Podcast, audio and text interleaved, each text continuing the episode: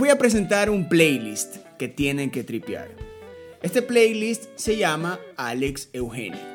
Ahí van a encontrar el rock and roll de Cometa Sucre, el lo-fi rock indie de J Calavera, también eh, hay bossa, hay bolero, del romántico de la perla, y también hasta la máquina camaleón. Y para tripear ese playlist tengo a nada más y nada menos que Alex Eugenio. Mi brother, bienvenido a Ruidosa Caracola. Un gusto estar aquí. Soy fan del programa, así que chéverísimo. Gracias por tenerme. Alex, hablando de este playlist que acabo de presentar para tripear, la pregunta que yo me hago es, este viaje artístico musical que tú tienes y que presentas también, ¿de dónde nace? ¿Del amor a la música? ¿De la exigencia artística? O de simplemente la globalización de la música? O yo creo que la música es lo primero. Yo creo que hay gente que nace con... O sea, yo nací como que con esta facilidad de poder agarrar un instrumento y hacer algo con eso. O sea, creo que viene casi hasta como una curiosidad. O sea, yo nací con el don de la curiosidad musical. De, ah, bueno, si me dan un arpa, ¿qué puedo hacer con un arpa? Ah, si me dan un tambor, ¿qué puedo hacer? Entonces yo creo que la unión de todos estos proyectos me ayuda a mí a, servir como que esta hambre que tengo de seguir tocando música. ¿Cuál fue esa primera experiencia musical que tú tuviste? ¿Cuál fue el primer artista que te hizo a ti acercarte a un instrumento?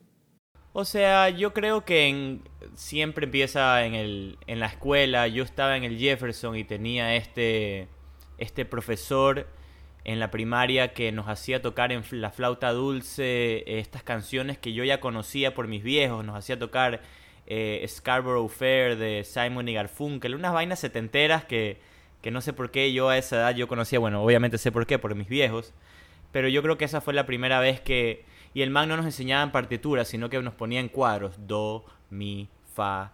Entonces se me hacía como fácil y ahí un día estaba viendo Star Wars y dije, y saqué la canción de Star Wars así solito, sin ver.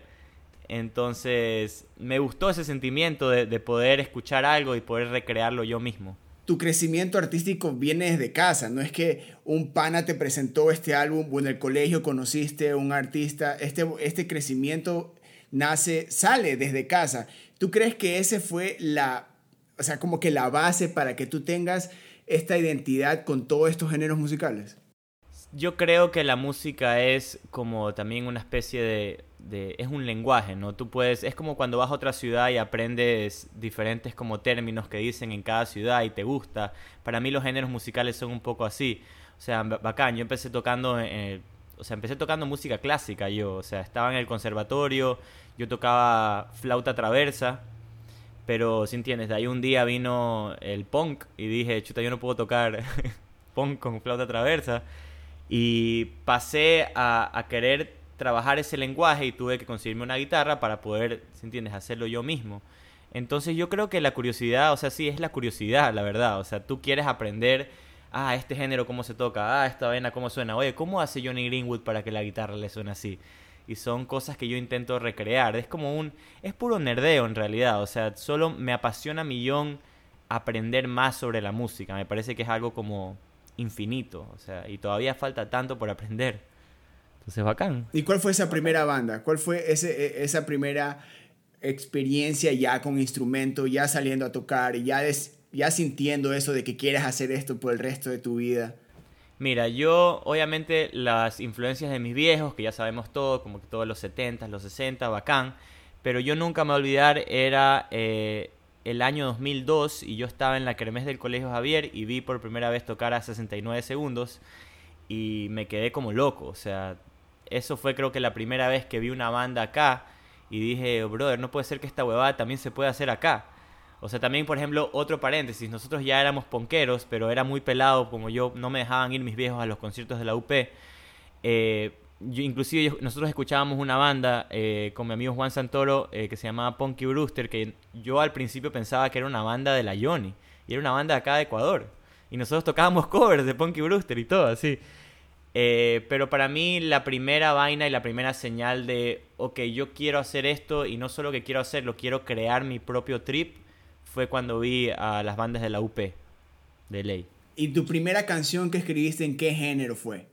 La primera canción no, que yo escribí era, puta, lo que yo cuando era pelado era full trágico, así, full trágico. Entonces, yo diría que era una mezcla entre el emo que yo escuchaba en esa época y Radiohead un poco. Me acuerdo cómo se llamaba la primera canción que yo escribí. No me acuerdo cómo tocarla, pero se llama Based on a True Story. Ya te imaginas, bro, la tragedia. o sea, claro. o sea, eh, o sea, cuando uno es pelado, bro, uno escribe así de, de, peladas que te rompieron el corazón y nunca has tenido una pelada en tu vida, ¿sí entiendes? Eh, claro. O sea, Oye, pero ya a, medida que, que, vas creciendo artísticamente, que ya empiezas a tripear otras bandas, que ya ves bandas en vivo y todo eso, tú ya estabas en una banda. ¿Cuál fue, cuál fue esa? Eh, ya, ya en una banda, ya grabando, ya viviendo la experiencia de un estudio de grabación.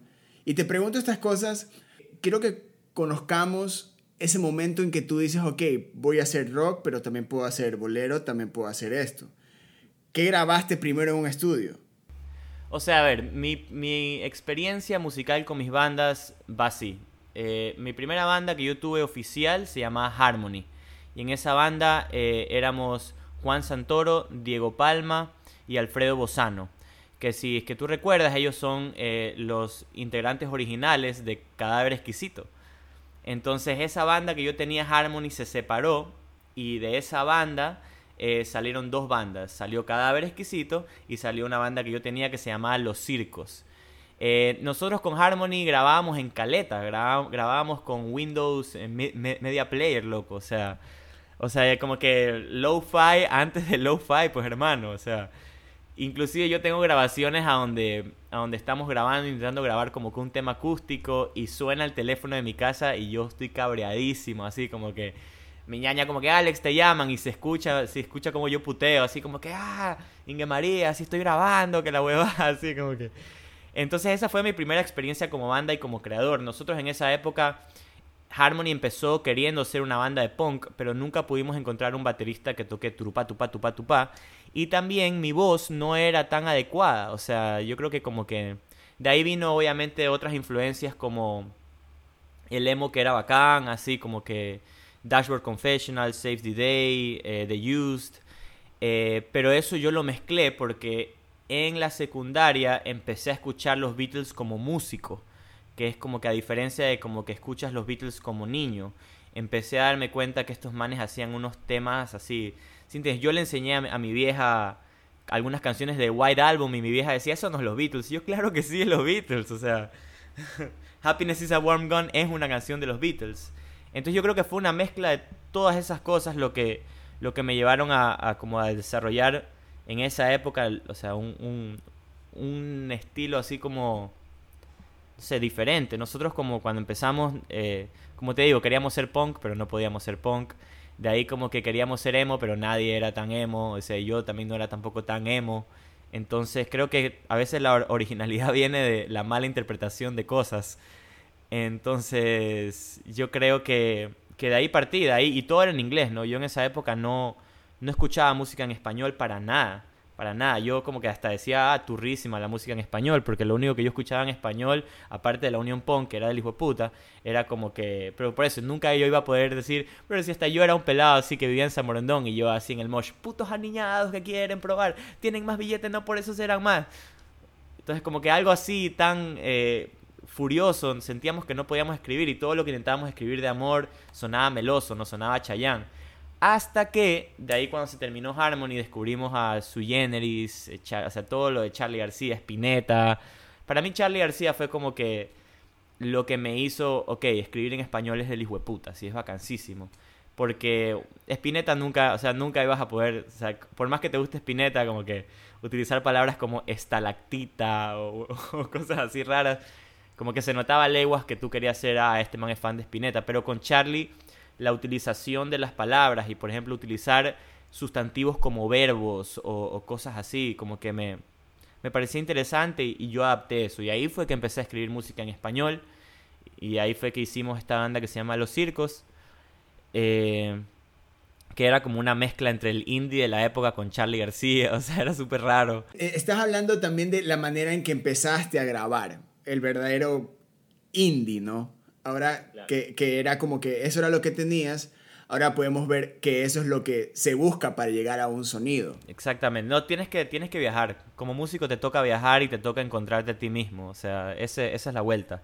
¿Cuánto tiempo para ti tomó llegar a este, a este punto en el que tu sonido como guitarrista de una banda de rock, de dos bandas de rock, y también como compositor de boleros y también de bossa con eh, El Romántico de la Perla, ¿cuánto tiempo te tomó para llegar a generar, tener ese balance y tener definido esos dos sonidos?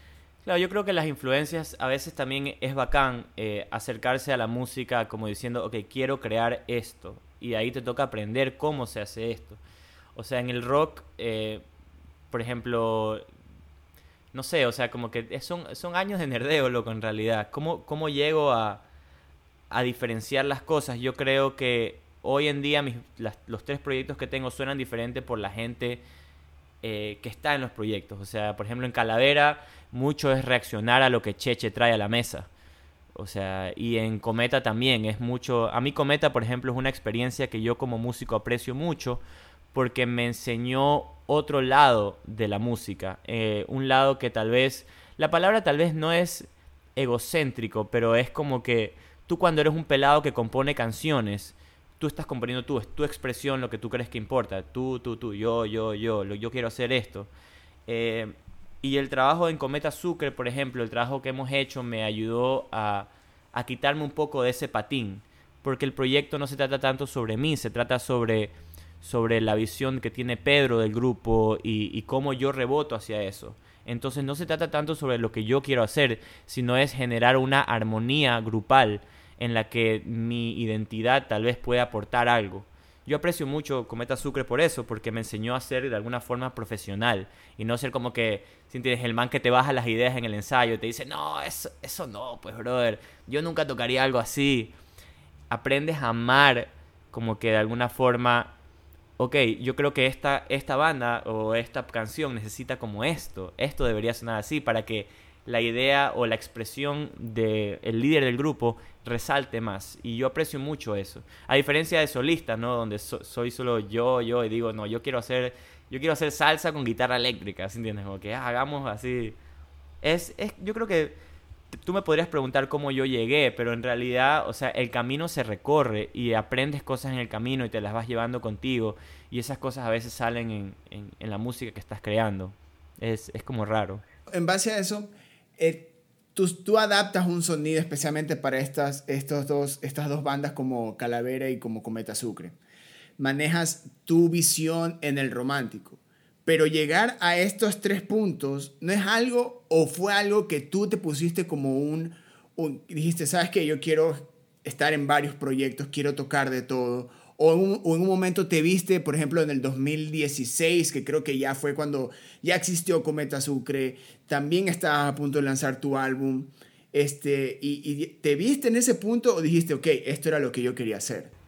Por ejemplo, yo lo veo así, Alex Eugenio soy yo, yo, purito yo, así mis gustos y mis vainas, pero a veces quieres algo más y ahí fue que empezó esta amistad con Pedro Argüello, que también es un man que tripea full música y fue también ayudar a que a que a Cometa yo entré así, como que me parecía tan bacán el team de gente que yo quería formar parte de ese team y nos tomamos súper en serio. O sea, en, Cometa Sucre, como que, como te digo, es el trabajo que yo considero como el, el más profesional y el que más me ha enriquecido como músico de profesión. Y de ahí, a diferencia, Calavera es todo lo contrario a Cometa Sucre, porque Calavera es como un desastre y eso es lo que me gusta de Calavera. Calavera es y es equivocaciones y es como que estar en el momento y como que y, tocar sin metrónomo y, no importa nada y no importa que ese amplificador sea chiquitito y el tuyo sea gigante como que si entiendes como que son me dan cada grupo en el que yo estoy me da diferentes libertades y eso yo creo que es a mí lo que me llena como músico o sea es no cerrarme a otras experiencias y poder utilizar mis habilidades de otras formas en las que no las puedo usar en Alex Eugenio, o sea, o no las puedo usar en Cometa o en Calavera, entiendes? O sea, e, eso yo creo, me gusta como la diversidad de expresión, me gusta poder, me gusta, por ejemplo, es, como la, la, pedalera, luego cuando yo toco con, con, Cometa, mi pedalera es una, y cuando me toca tocar con Calavera, cambio, pongo más delays, pongo más cochinadas, entonces es de donde te da a elegir y eso es bacán como músico. Es bacán no estar estancado, sino poder hacer muchas cosas a la vez que te enriquecen de diferentes formas. Y las responsabilidades también. ¿Qué pasa cuando tú estás eh, rodeado de un grupo de gente con el fin de una sola canción a cuando estás solo para una sola canción? ¿Qué tanto afecta en, el, en la psiquis saber que tienes un apoyo de un grupo de personas que van a llegar a un fin, ya sin conocer el camino para llegar a ese, porque yo creo que también hay, eh, es este debate constante entre los miembros de la banda para llegar a una, al fin de una canción ya producida. Pero eso cuando tú estás como solista, ¿cuál es, cuál es esa, e, ese momento en que tú dices, la canción está lista? Claro, como, como solista sí es donde más me complico. O sea, ahí, ahí es donde ahí a donde me recontra que complico y, es doloroso el proceso y es como que ahora qué voy a hacer después o esta canción. Aparte en Alex Eugenio como que me permite utilizar acordes como que son más yaceros y son como más complejos. O sea, el bolero y la música latina en sí requieren muchísima práctica, muchísimo estudio. Eh, yo creo que, o sea, en las otras bandas, como te digo, yo siento que tengo más un rol, más que ser el líder. Entonces eso también me quita un poco de responsabilidad. Y, como te digo, en un grupo como Cometa Sucre o como Calavera, estoy más dispuesto a escuchar, o sea, muchísimo más dispuesto a escuchar recomendaciones o, cuando Cheche me dice, no, esa, hueva no, o sea, eso no va a hacer, eso no va a hacer. Yo como que ya de una, sí. Eh, o, o, también como que, o sea, son, son, son diferentes mindsets, son estados de ánimo, o sea, no puedes estar de la misma forma o acercarte a la, música siempre de la misma forma. Es bueno tener este aire que te permite tener diferentes tipos de expresiones, porque te abre un abanico de, posibilidades, o sea, te, hace aprender más. O sea, la música es un lenguaje, cómo se habla ya depende de, de quién es el que lo está diciendo y dónde está y cuáles son sus influencias. Y eso es algo que me emociona a millón.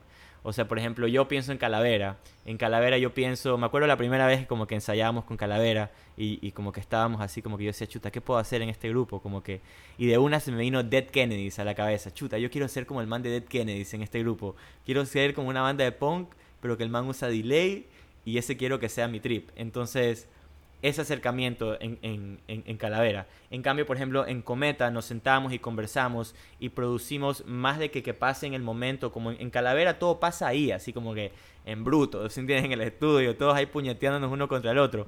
En cambio, en Cometa nos sentamos más a conversar, intentamos analizar bien qué es lo que la canción necesita desde un punto de vista de producción eh, hablamos mucho de influencias, hablamos mucho de sonoridad. Somos cinco miembros en Cometa Sucre.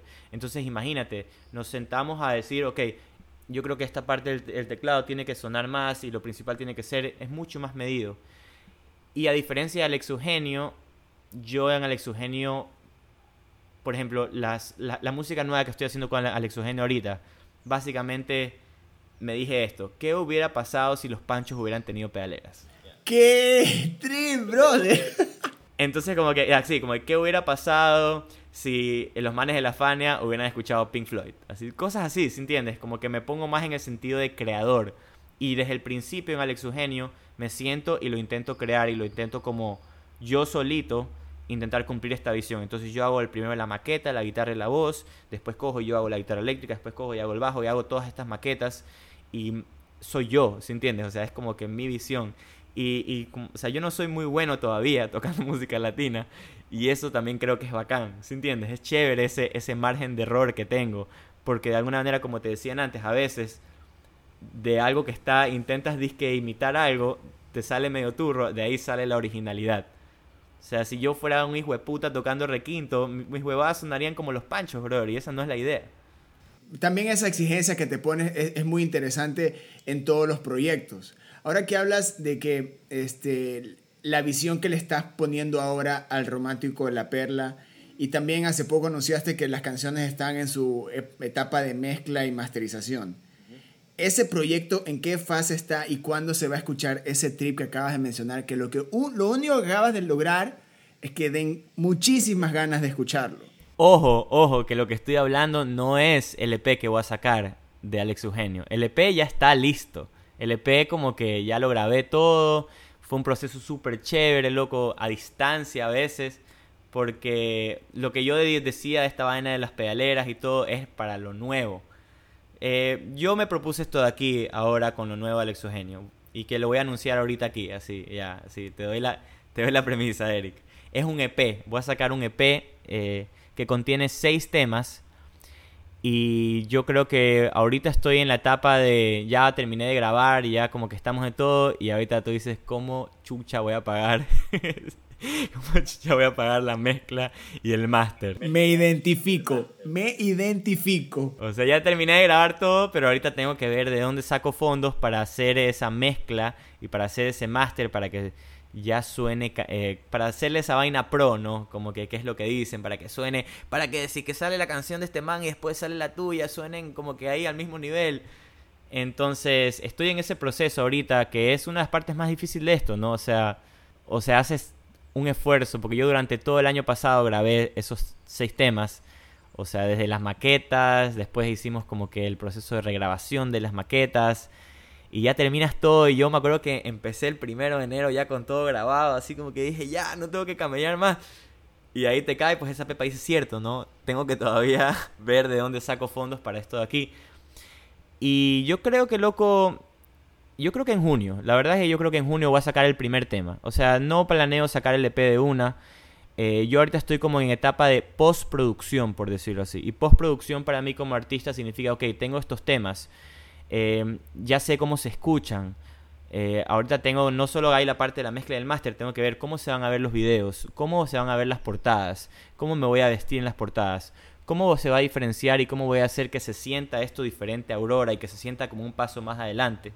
Eh, para mí sigo evolucionando y eso es también algo que emociona, como me emociona mucho como músico. O sea, si Aurora era como traer el pasado eh, al presente, yo siento que ahora este P eh, conlleva más en traer ese pasado como al futuro. O sea, como que a, justo eso que te decía. Yo creo que como que me, me, puse muchos...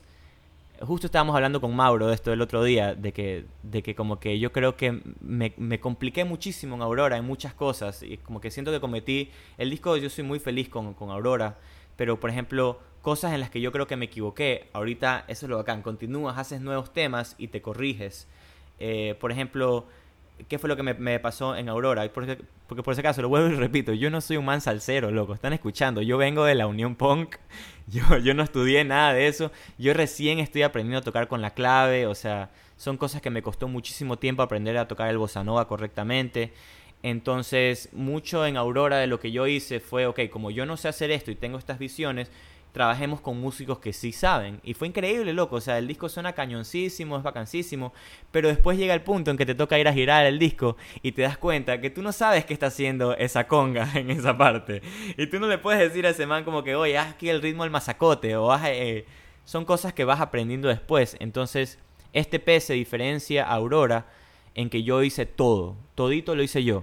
O sea, todo lo ideé yo, mejor dicho. Tú eres el productor yo compuse, sí, yo compuse como que desde las guitarras hasta los arreglos de las guitarras eléctricas, los teclados, todos los toqué yo, eh, los bajos, bueno, los, bajos como que fui haciéndolo ahí sencillos, ¿no? Y de ahí lo que yo hice es que todas estas maquetas completas que yo tenía, le dije como que, ok, a mis panas, porque por ejemplo le dije, ya, Mauro, yo quiero, yo quiero que estas guitarras que yo hice las grabes tú. Y el man ahí replicó mis guitarras, eh, Toño Cepeda grabó los bajos. ¿Qué? ¿Qué voy a meter yo? Como, ¿Qué le voy a decir? ¿Sí entiendes? Por eso también yo decía, ah, no me voy a complicar mucho con los bajos porque Toño va a saber exactamente qué hacer. Ya, eh, Raúl también colaboró conmigo. Eh, entonces, ¿sí entiendes? Yo ideé todo, pero ciertas cosas yo quería que las repliquen gente que tiene o mejor tono de guitarra que yo, o mejor técnica que yo. Eh, entonces como que son versiones más aniñadas de lo que yo inventé. Pero ahora yo te puedo decir exactamente qué hace esa conga en el minuto 30, en el segundo 30 de la vaina. Y eso es lo que me gusta. De alguna forma, tal vez Aurora fue un disco tradicional en el sentido, muy tradicional. Intentaba como que agarrar esta vaina eh, y replicar el pasado. Y como te digo, ahorita ya me dejé meter en ese trip y dije, ok, ¿cómo sueno yo? intentando hacer esto. Y yo creo que eso es lo que lo hace especial, creo que eso es lo que lo va a hacer como que diferente y, y por eso siento que es un paso hacia adelante, o sea, hacia intentar buscar innovando. Y ahí fue que te dije, ahí fue que yo dije, ok, ¿y ahora qué sigue? Entonces ahí dije, el segundo álbum del Exogenio va a ser pedaleras, brother. Los panchos con delay, con, con todos los juguetes. Eh, y así me gusta crear música, ¿sí entiendes? Me gusta verlo así, me gusta ponerme como estos pequeños retos.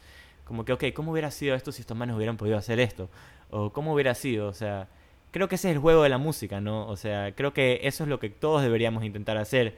A veces sí es bueno sentarse y pensar en lo que vas a hacer, porque te puede traer cosas interesantes, estas mezclas o estas ideas que tienes. Y ahí ya el resto, pues bueno, es la música y, y a ver qué pasa, pues, loco. Pero también lo bacán, y también, ¿sabes qué? Lo bacán de, de, tener estos proyectos y también en la parte como solista te, te, das ese chance de estas colaboraciones. O sea, brother, en junio que lanza, lanzas el primer sencillo, de un EP en el que está Mauro Samaniego, está Raúl Molina. ¿Quién más está en tu EP?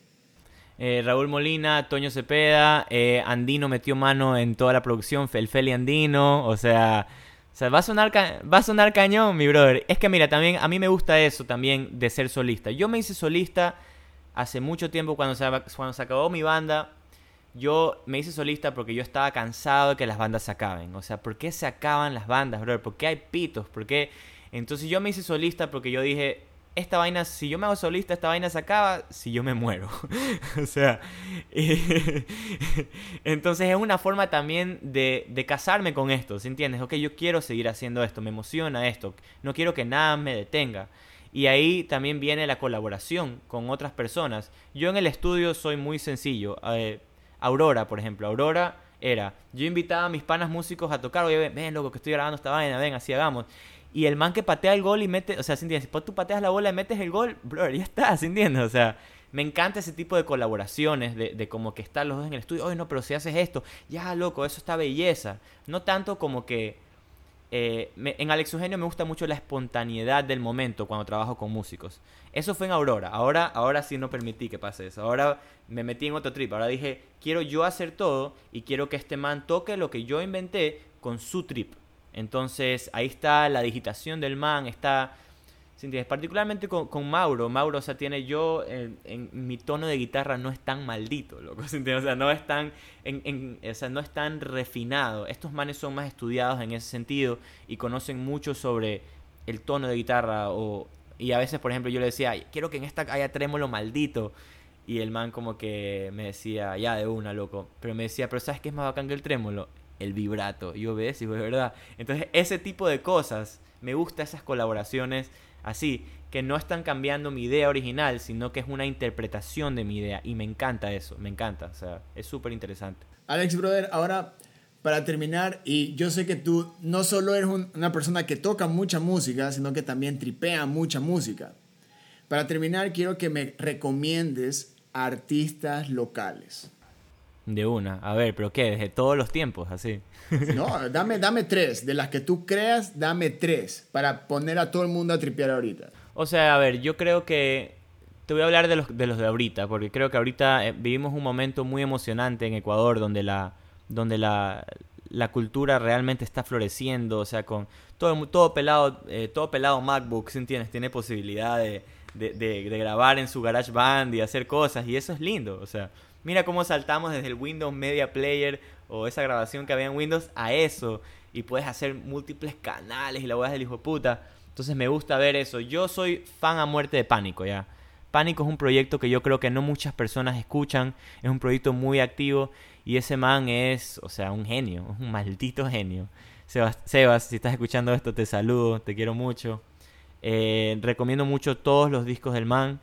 Eh, ¿Qué más podría recomendar? Recomiendo también una banda nueva que se llama Miel, que tiene un discazo, Bardo José, loco, o sea, quito la parte, loco, Guayaquil también, o sea, eh, de Guayaquil, si quieres ahí Furia, te recomiendo Full Esputo Catatónico, el disco Nací para Cagar, que es una compilación excelente, es para mí la mejor banda de punk ahorita en Guayaquil, no me, no me canso de recomendarla. Y de ahí si quieres irte a algo más under y quieres encontrar algo que no mucha gente tripea, eh, yo te recomiendo que te metas a SoundCloud y escuches mi banda favorita de mi generación, que se llama Micrófono Sordo, que es mi banda favorita. Es una bandota eh, con un estilo único, irrepetible, cuatro individuos que no sé cómo se juntaron a hacer música. Yo recuerdo que, son, a ver, son Mauricio Ayora, eh, Fernando Torres, Miguel Gallardo y Sebastián Pita en la guitarra. Es un equipazo. Y yo me acuerdo que yo era, yo era pana de, Fernando Torres y Fernando Torres tocaba en una banda que era emo que se llamaba Missing Sounds. Pero cuando yo, iba a la casa del man, el man siempre estaba viendo videos de Víctor Wooten, así, esa vaina de slap, así. Yo decía, este man, ¿cuándo va, ¿cuándo va a poder poner esas habilidades a jugar en, su... Porque en la banda emo nunca iba a poder hacer eso. Hasta que, hasta que nació Micrófono Sordo. Y es una banda que yo admiro muchísimo hasta el día de hoy. Es realmente rock original guayaco. De verdad, de verdad. Y ahí no sé, o sea, solo busquen, o sea, si es que quieren escuchar, busquen, eso es lo que yo le digo a la gente, busquen música de Ecuador, anímense a buscarla, o sea, a veces, a veces la gente no se anima, créanme que ahorita no tienes de, o sea, hay de dónde escoger para todo, para Raimundo y todo el mundo, hermano, o sea, desde, desde techno metal hasta, ¿se entiende? Hasta vaporwave, tal, tal, o sea, busquen, busquen porque, porque es bacán, loco, o sea, y después de todo, algo hermoso de vivir en este país aún es que a todas estas personas que trabajan, tú te puedes pegar una biela con los manes, loco. O sea, yo lo veo, yo lo veo a Viejo Napo caminando todo el tiempo, bro. Leyenda, el man por ahí. Estoy en la González Suárez de Quito, lo veo a Widrow y los puedo saludar. No en la Yoni eso no existe. Su cultura está más cerca de lo que ustedes creen a ustedes. Abrácenla, brother. Ámenla y quieran a mucho, brother, porque es de ustedes. Es lo máximo conversar contigo. Eres un man que tripea y que también hace muy buena música, brother. Ha sido un gustazo tenerte acá. Muchas gracias, muchas gracias. Estoy seguro que habrá segunda parte de esto porque hay otras cosas que conversar. Estaré pendiente de ese sencillo. Pero, brother, si puedes adelantar unos meses ese lanzamiento, le harías muy bien a mi cabeza. Mi brother, gracias por haber estado acá. Chuta, loco, Eric, muchas gracias por tenerme. En verdad, soy muy fan del programa. Me parece increíble estas conversaciones que tienes con los músicos para que también la gente conozca un poco la gente detrás de lo que escuchan. Somos humanos y sufrimos como todo el mundo. Todos sufrimos en la pandemia, así que también es lindo ver que estas iniciativas que no es tanto ni siquiera tocar, es solo hablar de música, me da gusto a mí. Así que gracias a ti, gracias por el trabajo que haces siempre, loco. De verdad te lo agradezco. Gracias, bro. Ahí estaba Alex Eugenio, el romántico de la perla, guitarrista de Cometa Sucre, también guitarrista de J Calavera y una persona que tripea muchísima música. Yo soy Eric Mujica y nos escuchamos en más episodios. Adiós.